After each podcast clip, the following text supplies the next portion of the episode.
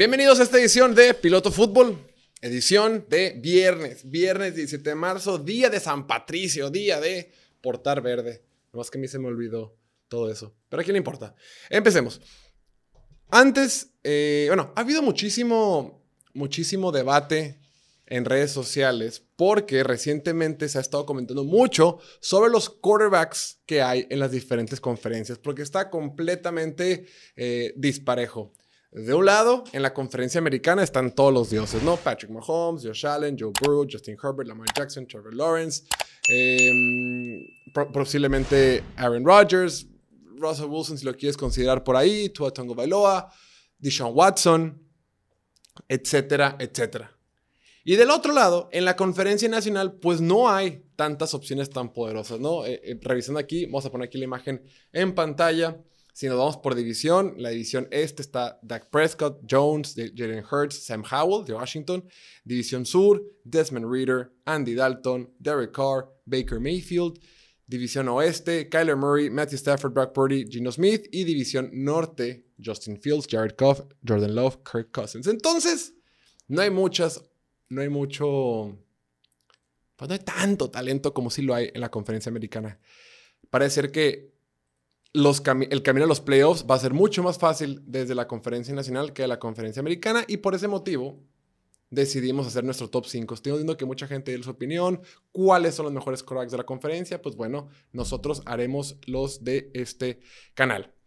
Antes de empezar, no olviden suscríbanse aquí al canal de YouTube. Suscríbanse, activen la campanita. Es una forma gratuita de apoyarnos y nos servirá mucho ahora que estamos en off-season, que estamos a punto de hacer algunos cambios aquí en el estudio. Entonces, queremos ver, tener todo el apoyo disponible de su parte. Y número dos, vamos a empezar con unas trivias. Nos regalaron un librito de trivias.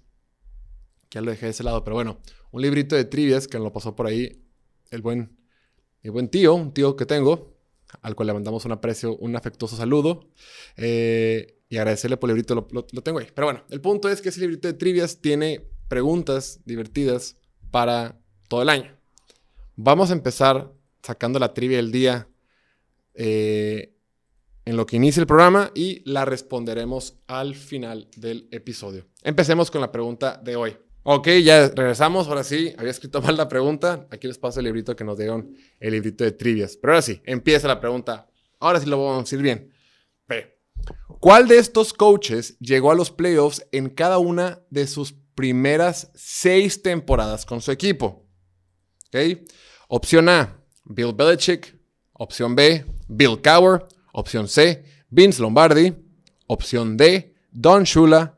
Y opción E, Bill Walsh. Todos estos son coaches salones de la fama. Todos estos son coaches increíbles, emblemáticos de nuestra liga. Ahí les dejamos la pregunta y al final del episodio la estaremos contestando.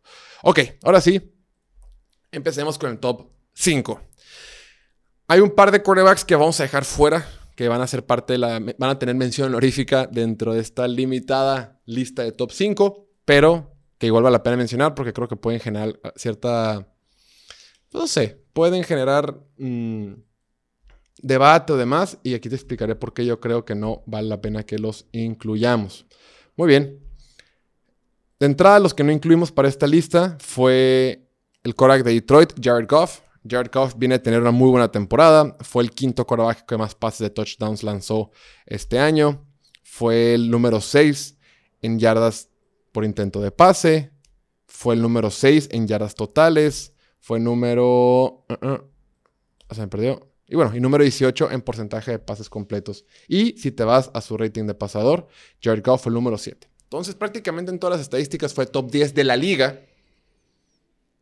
Pero, con todo y que fue top 10 de la liga, más bien, si eres top 10 de la liga, por definición tienes que estar dentro del top 5 de tu conferencia. Aún así, creo que Jared Goff es un quarterback que es limitado. Es limitado como Kirk Cousins, otro que no puse aquí. Es un quarterback que cuando todo está bien, que cuando todo está bajo control, que cuando la línea ofensiva protege, cuando los receptores corren bien sus rutas, cuando la jugada está bien, cuando, el, cuando la jugada que se manda es la correcta ante la defensiva, ante la jugada defensiva que manda el, rival, las cosas salen bien. Pero cuando tiene que improvisar, cuando tiene que salir de la bolsa de protección, cuando tiene que usar sus piernas, cuando tiene que... Em, cuando hay jugadas rotas, se pierde esto.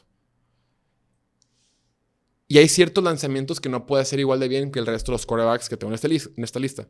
Por ese motivo, creo que Jared Goff no entra al top 5, al igual que Kirk Cousins. Son buenos quarterbacks, son quarterbacks a los que les tienes que pagar, está bien, todo está perfecto, pero creo que no entran dentro del top 5. A un quarterback que a final de cuentas siempre, siempre, siempre, siempre, para diferenciarlo entre un buen quarterback y un quarterback promedio, un quarterback normal, es, son dos cosas. Número uno, te puede hacer daño desde la bolsa de protección cuando tu equipo lo requiere. O sea, cuando estás en, situación de dos minutos, cuando estás abajo del marcador, cuando, te, cuando el equipo necesita que puedas lanzar pases dentro de la bolsa de protección. Lo puede hacer para ti. Y dos, qué capacidad tiene para improvisar. No digo que corra como loco, como Marcus Mariota, o que corra así por todas partes, necesariamente eh, como Lamar Jackson. O sea, no, no, no, es correr por correr. Y obviamente Lamar Jackson lo hace mejor que nadie, no es el punto ese. Me refiero que es si la jugada está rota, o si la, primera lectura no está, o si la defensiva manda una buena jugada contra lo que nosotros tenemos preparados, ¿cómo reacciona ante esto? ¿Cómo, cómo puedo improvisar? Creo que esos, esos son los dos factores principales que hacen la diferencia entre un buen quarterback y un quarterback promedio. A mucha gente le encanta evaluar y romantizar que un quarterback es bueno o no por sus triunfos, por, su, por las veces que gana en playoff, por los campeonatos y demás. Pero tenemos que entender que es un deporte de equipo.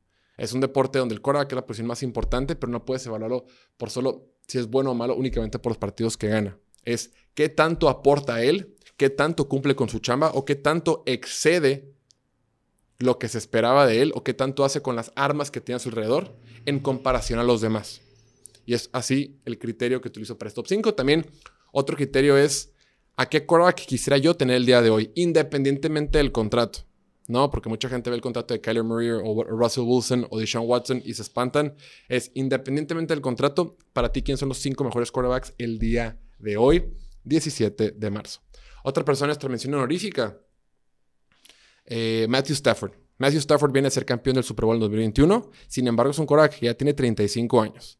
Tuvo en las últimas cuatro temporadas, ha estado lesionado dos, donde se pierde gran parte de la actividad del año. Hace la temporada pasada tuvo una lesión de médula espinal, son lesiones complicadas, y hace tres años, bueno, en el 2019 tuvo una lesión de espalda. Es cierto que el año pasado quedaron campeones del Super Bowl, o en el 2021, pero yo sigo creyendo que no tuvo el mejor año. No, yo, creo que hemos visto mejores versiones de Matthew Stafford, inclusive en Detroit, que lo que vimos con, los Rams. Evidentemente, para esa temporada era un mejor quarterback que Jared Goff. Evidentemente, eh, tiene ese brazo que necesitaba la ofensiva de Sean McVay para poder explorar diferentes opciones en, el, libro de jugadas. Aún así, no fue, no fue tan bueno, cometió muchísimos, muchísimos errores. Recordemos que Matthew Stafford fue el líder de la NFL en intercepciones en la temporada 2021. Contaba con una muy buena línea ofensiva, contaba con Sean McVay, una de las mejores mentes ofensivas que existen en la, NFL. Tenía a Cooper Cup, quien fue el ganador de la triple corona, quien fue el jugador ofensivo del año. Llega OBJ en una excelente versión en la segunda parte de la temporada a partir de, mediados de noviembre. Entonces, creo que cumplió bien, ganó el Super Bowl, pero yo insisto que también están acompañados de una muy, muy, muy buena defensiva. Su defensiva, la defensiva de los Rams fue la número 5 en métricas de eficiencia en el 2021. Entonces, creo que hubo un factor suerte, un factor circunstancial por el cual ganaron el Super Bowl, y aún así yo creo que Matthew Stafford no tuvo un super año. Y luego, eso fue hace dos, el, el 2021. En 2022, pues no tenía mucha ayuda, se lastimó, jugó muy poco, pues no podemos evaluarlo. Entonces, para esa temporada, sus 35, pues la neta no me animo a meterlo a ese top 5. ¿Ok? Después, ahora sí, el top 5. El número 5 es un quarterback en el cual yo tengo muchísima confianza y aquí lo he mencionado bastante. Derek Carr, el ex quarterback de los Raiders de Las Vegas, que está ahora con los Saints de Nueva Orleans, no solo es el mejor quarterback de la división sur de la conferencia americana, sino que también es el quinto mejor quarterback de esta conferencia. La temporada pasada fue seleccionado al Pro Bowl. Yo sé que el sé yo sé las circunstancias, pero bueno, fue seleccionado al Pro Bowl de la conferencia americana, eh, independientemente que mucha gente dijo que no y por eso fue, pero bueno, fue al Pro Bowl.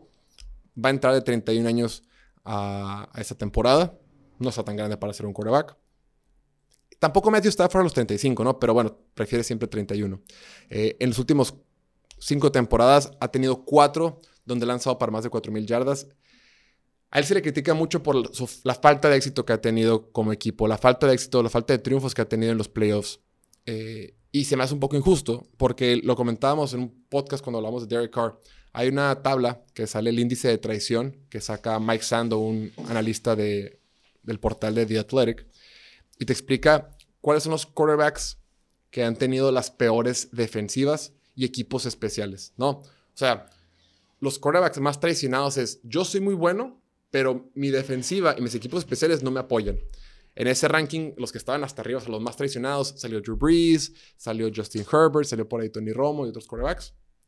Y Derek Carr era los que estaba dentro de ese rango, ¿no? Es, yo, mi ofensiva cumple con su chamba, pero mi defensiva y equipos especiales durante los últimos 10 años, pues simplemente no ha estado ahí. No es perfecto.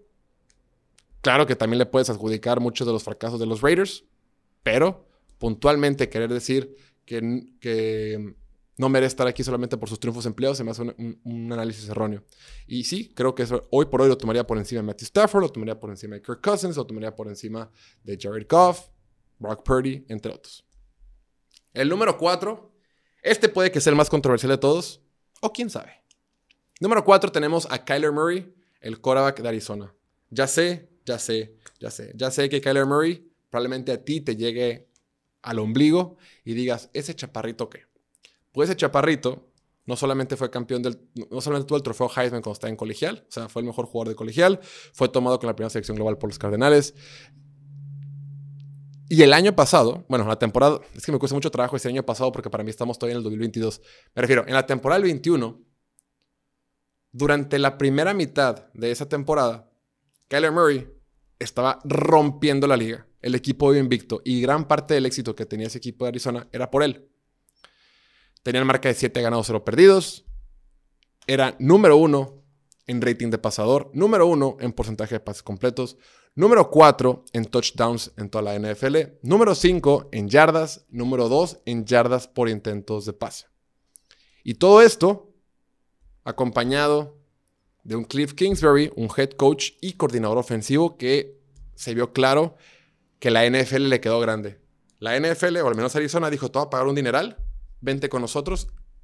Y nunca hizo nada que, evidenciara que merecía estar como tal en el puesto de head coach para un equipo de la NFL. Cobró muy bien, cobró de poca madre, el tipo sigue cobrando, el tipo está en Tailandia, descansando de vacaciones, pasando la cachetón. Pero nunca, creo que no es un head coach que pueda elevar el nivel de juego como si lo hacen otros, otros coaches, como si lo hace, por ejemplo, Kyle Shanahan o Sean McVay o Andy Reid. Estas mentes ofensivas que por su calidad como entrenadores pueden elevar el nivel de juego de, sus jugadores. Yo creo que no, lo vimos muy poco con, Arizona. Y Keller Murray lo puedes criticar muchísimo. Sí, su actitud, sí, que juega mucho videojuegos, sí, que pues lo que tú quieras. Pero el talento está ahí. Y, y, la estatura como tal no creo que sea un factor que lo, por el cual determinar de que si es bueno o no. Yo por lo que le he visto, ha demostrado que lo puede hacer. No es perfecto, pero para, yo lo tomaría el día de hoy por encima del resto de los quarterbacks que mencioné hace poquito.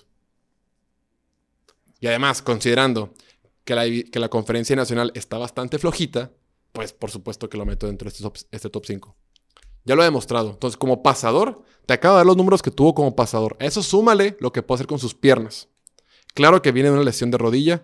Eh, también estamos partiendo de que la gente que estamos tomando en esta lista pues están sanos, ¿no? También. Y sí, podrás argumentar que su, contrato fue muy alto o, muy lo que sea, pero como siempre decimos, así es el mercado de quarterbacks. Los quarterbacks titulares o los quarterbacks que están por encima del promedio en talento en esta liga cuestan. Ya ves, Daniel Jones acaban de pagar 40 millones de dólares. Oye, es mucha lana, es poca lana. Eso cuestan. Le pueden haber pagado 35. Ok, quizá 35 le pueden haber pagado, pero igual es un chorro de lana. O sea, los quarterbacks en esta liga cuestan. Después, el número 3 tenemos a mi consentido, mi pollo, Gino Smith. Gino Smith, que tiene 32 años, está por cumplir 33 para esta próxima temporada.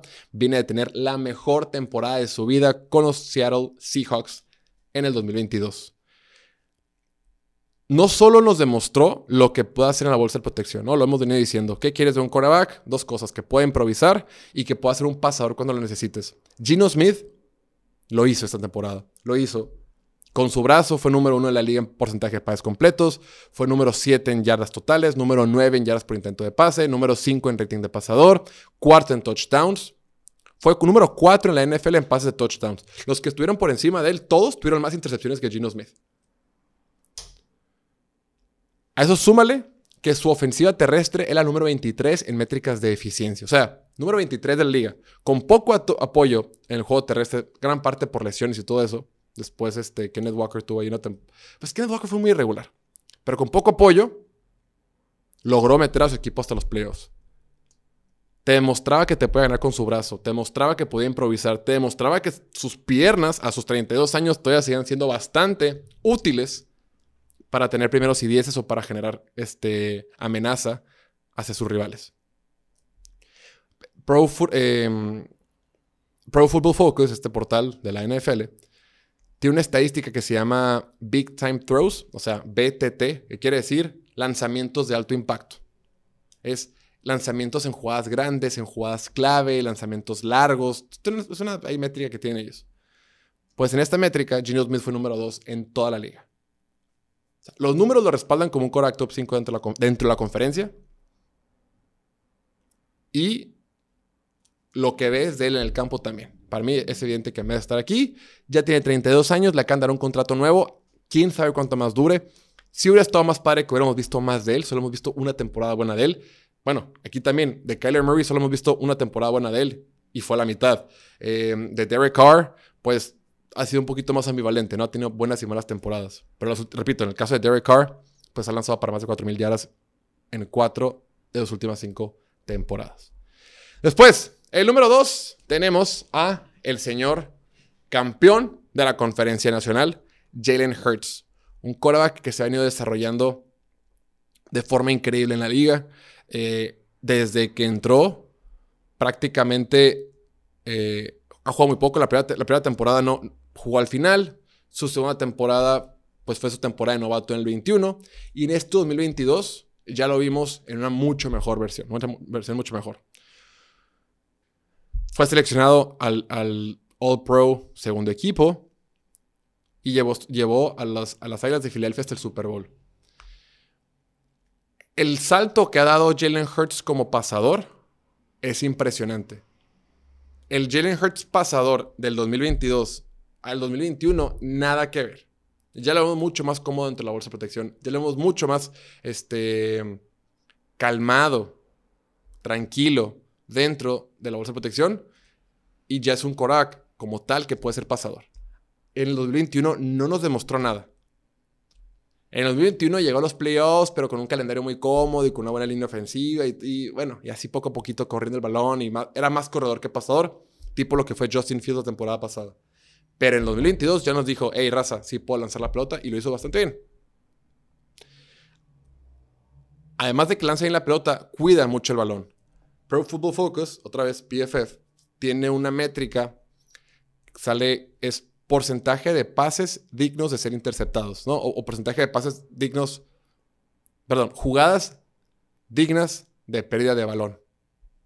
O sea, ¿cuántas veces la neta debiste haber perdido el balón, pero por el bote de la pelota, porque alguien se le cayó, pues no fue intercepción, no fue fumble? O sea, te cuenta en realidad cuántas son tuyas, cuántas eran tu culpa. Y él es número dos en toda la NFL en ese en esa métrica. O sea, para bien. O sea, es el, segundo que más cuida el balón, solo detrás de Justin Herbert. La única crítica que le tengo a Jalen Hurts es que si bien ha mejorado mucho como pasador, hay ciertos lanzamientos que se le complican. Cuando le mandas presión, batalla bastante Jalen Hurts, dependiendo de la cobertura. Y vas a decir, todos los quarterbacks batallan bajo presión. No es cierto. No todos batallan igual. No todos batallan igual. Tienes, tenemos también que entender que tenía por mucho a la mejor línea ofensiva de la NFL. Ve sus videos del Super Bowl o de, o de cualquier partido. Cuando él lanza la pelota, tiene una copa protegiéndolo donde no hay nadie a cinco yardas a su redonda. Nadie. Y eso le sumas a que tiene unos super receptores con AJ Brown, Devontae Smith y a Dallas Garner como tight end. El juego por tierra, la ofensiva de Filadelfia fue la número uno de la NFL en métricas de eficiencia por tierra. Claro, gran parte de esta métrica tiene que ver con que Jalen Hurts te aporta como corredor.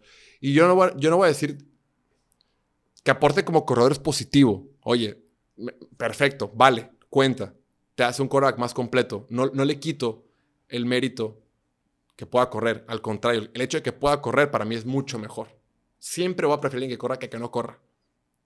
Sin embargo, si bien, si bien es cierto que ha mejorado como pasador, yo creo que aún no llega a un nivel donde pueda operar dentro de la bolsa de protección como para ponerlo en el número uno.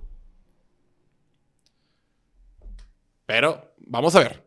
Solo lleva una temporada buena. Vamos, vamos viendo. A lo mejor, ya sé, repito.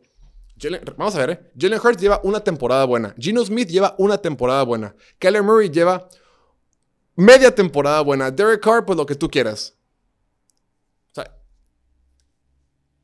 estos quarterbacks que tengo en el top 5 lo han, hecho bien, pero no, no, tienen suficiente trabajo a lo largo de los años para decir, perfecto, es el número uno. Mi opinión, en la conferencia nacional, el único quarterback